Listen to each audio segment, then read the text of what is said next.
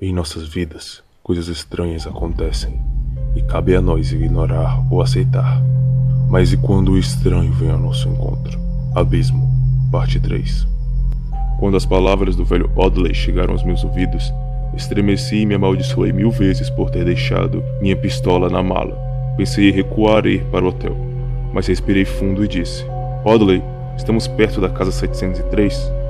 Oh, a última casa que passamos era a 702. Então a casa que você tá atrás deve estar tá perto. Eu não venho muito pra essas bandas não. Pedi para que ele esperasse no carro e me pus a caminhar pela floresta que cruzava o bosque. Não sei por quanto tempo andei, mas não durou muito. Vi se erguer em meio às árvores uma casa branca de dois andares, com uma bela varanda.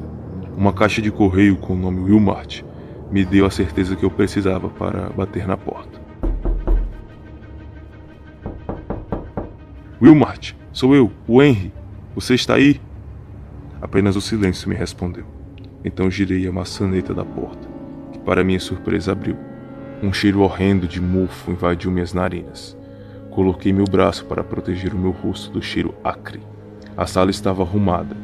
Andei pela cozinha e nada justificava o cheiro de mofo tão forte. Então decidi subir as escadas e entrar no escritório de Wilmart. Lá dentro, me deparei com documentos jogados no chão e mais fotos da criatura que ele chamava de fungo de Yugot na primeira carta. Juntei o maior número de documentos e fotos que pude. Enquanto descia as escadas já para sair da casa de Wilmart, notei uma porta que levava ao porão. Decidi abrir, e outra onda de cheiro acre me atingiu. Desci o último lance de escadas e vi algo que nunca mais sairá da minha mente. O chão estava coberto por uma gosma azul que emanava um cheiro como o do oceano. As paredes cobertas por um tipo de mofo amarelado que brilhava levemente. No canto esquerdo do quarto, uma massa que parecia ser feita de carne pulsava freneticamente.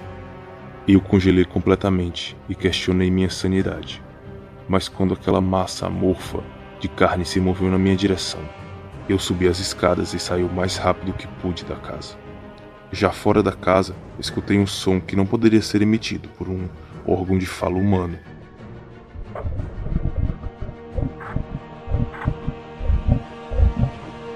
Não hesitei em fixar meus olhos na estrada e correr enquanto segurava os documentos que sequestrei da casa de Wilmart. Cheguei ao carro de Audley, entrei e falei para o velho homem dirigir o mais rápido possível.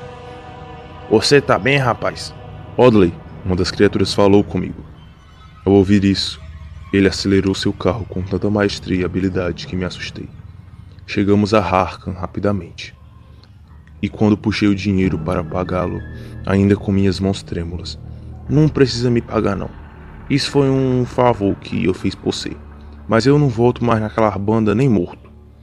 Se você quiser saber mais sobre os bichos que não é desse mundo, você fala com o Edson. Ele, quando jovem, era minerador e tirava pedra preciosa das grandes montanhas. Ele sabe como os bichos do outro mundo se escondem. Agradeci novamente, entrei no hotel e fui em direção ao meu quarto, onde abri minha mala, peguei minha pistola e deitei na cama. Adormeci segurando a arma em minhas mãos, pensando nos horrores que havia presenciado.